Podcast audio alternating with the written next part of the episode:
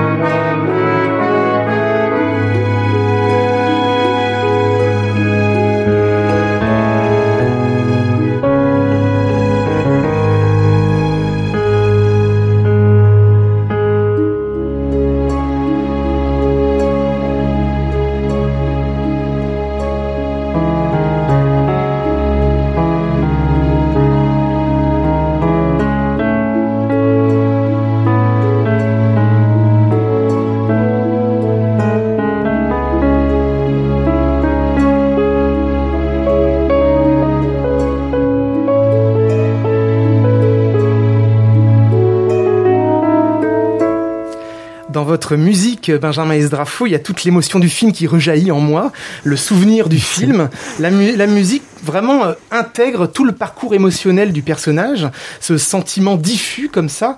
Et quand je disais tout à l'heure que c'était un peu la voix du personnage, c'est que quelque part le personnage est en partie mutique. Euh, ça passe moins par les dialogues justement que par les non-dits, par une humeur qui se perpétue. Et cette musique justement participe à remplacer le dialogue. Est-ce que c'est comme cela que vous l'avez euh, pensé? Axel euh, est une cinéaste qui n'a pas peur des dialogues, enfin qui a beaucoup de dialogues quand même. Ça, on est j'ai lu effectivement de ci de là. Euh, j'ai lu une fois que la, que la, musique pouvait remplacer un peu les dialogues.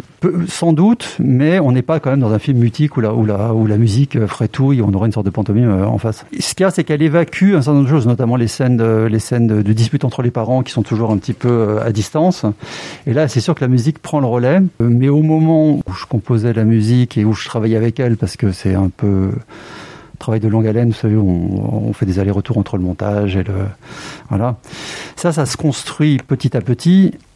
Mais il n'y avait pas cette idée comme ça, tiens, tiens, un peu théorique, comme quoi la musique allait remplacer les dialogues. Mm-hmm. Je pense que la musique, elle, elle accompagne, elle, elle amplifie euh, ce qu'on a à l'image, et parfois peut se substituer effectivement à, des, choses qui seraient... Parce que souvent en musique de film, il y a, y a, soit la musique peut être en premier plan, prendre en mhm. charge l'émotion au premier plan, ou alors elle est en euh, quelque part euh, souterraine. Mhm. Et j'ai l'impression que votre musique est un peu les deux à la fois, c'est-à-dire qu'elle est, elle est quand même parfois à des instants dans le lyrisme émotionnel de Mélo, et et, et, quand même une rivière comme ça qui, qui coule euh, sous les dialogues et sous les, les, les actions. Qu'est-ce que euh, cet entre-deux se décide au, au, scénario? Parce que j'ai lu que vous aviez euh, commencé le travail dès l'écriture. J'ai toujours peur que la musique écrase le film. Et quand j'ai quand j'ai découvert le, notamment le, le, film, je sais qu'Axel me disait qu'il voulait mettre beaucoup de musique et moi je me disais oh là là je, je même dit, je pense une ou deux fois, mais t'es vraiment sûr que tu veux de la musique à cet endroit-là parce que je trouve que la scène était très très belle comme ça. Donc je, je crois que je, je, je, me retiens un petit peu quand même aussi. Je veux pas que, les, que la musique ait un effet de signature trop affirmé.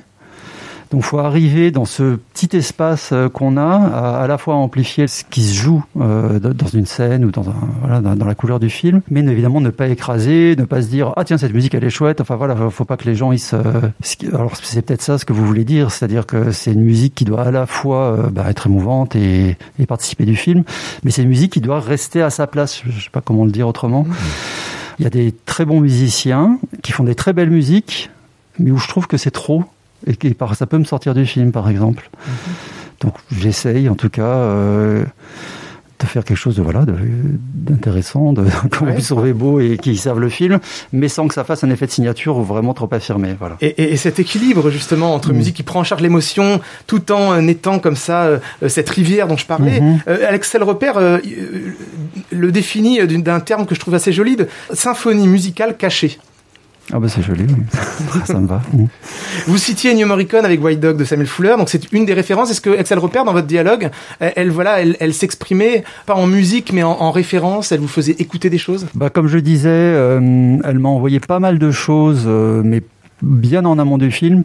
Une fois qu'on a, une fois qu'on a, qu'on a commencé à travailler, euh, ça, on, on l'avait mis de côté. Il y avait donc cette référence à Ennio Morricone, la, The Unanswered Question de Charles Ives. Euh, il y avait le morceau d'Avopart. Mais ça, finalement, ce n'est mm. pas vraiment parce que, en fait, je crois que je me sers au final quand même de choses que je connais. Il y avait du Procolarum. Avait Procolarum dans sa liste de références. Mm -hmm. Darius Milo, on a pendant longtemps, on s'en est servi parce que le, jeune qui joue du, piano, dont Solange est un peu amoureuse, devait jouer ça au piano. Finalement, on a remplacé, bah, notamment dans l'extrait que vous venez de passer, on a changé la musique. Il avait plus ou moins travaillé. Enfin, j'avais fait une petite partition au, au piano et ça n'allait pas, ça se mêlait pas bien avec la musique. Donc j'ai intégré euh, des petites notes de piano euh, à la partition et on a l'impression que ce qu'il joue est à peu près euh, inscrit dans la partition.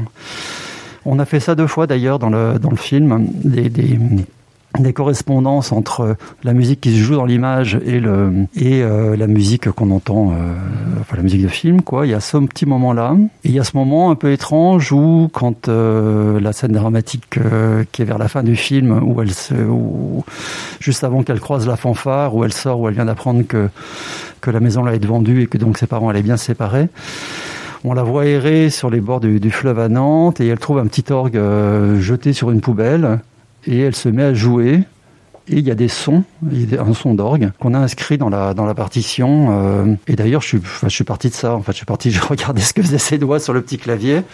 Ça a créé un, une petite ligne et en fait, moi, j'ai ensuite fait la musique autour pour, pour ce passage-là, en tout cas. D'accord. Alors souvent, les compositeurs interviennent à la dernière minute, ils rajoutent comme ça des, des ajouts finaux sur un montage fini.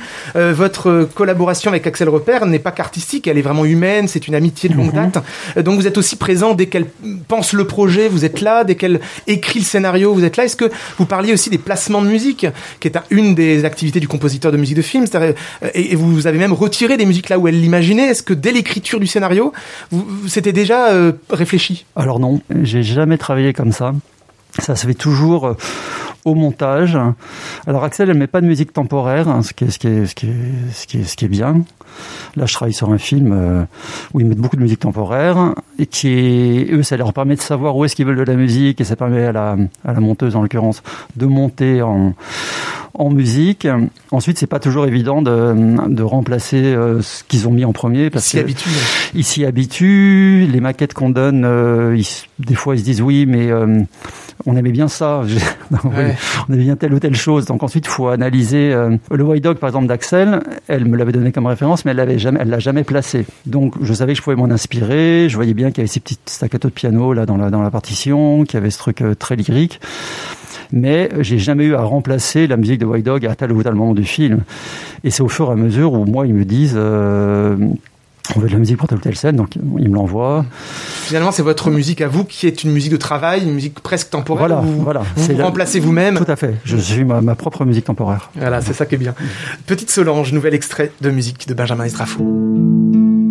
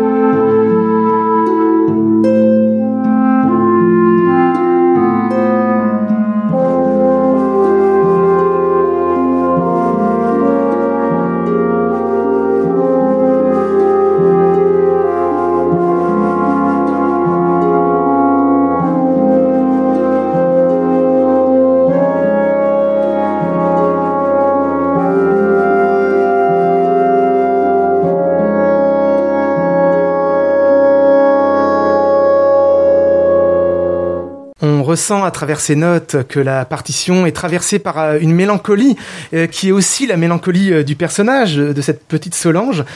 cette note comme ça qui douloureuse, angoissée, qui, est comme une note unique comme ça qui traverse le film. Il y a dans votre musique à la fois la mélodie, c'est ces motifs qui reviennent, et puis aussi un choix d'instrumentation.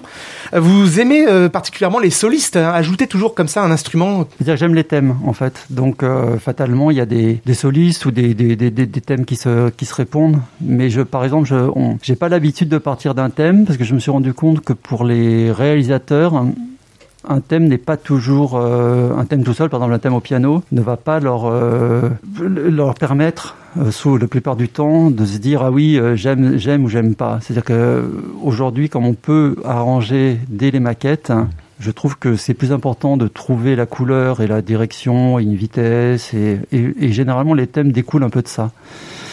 Et d'ailleurs, je ne sais pas comment ils faisaient autrefois. Euh, toutes les grandes collaborations qu'on mm. imagine, ils devaient entendre des choses au piano et découvrir la musique le jour de l'enregistrement, ce qui, est total, qui me paraît totalement fou, parce qu'il a, produit des choses géniales. Hein, mais John Williams qui fait les deux notes du, de, des Dents de la Mer, et Spielberg devait ensuite imaginer ce que ça allait donner. Voilà.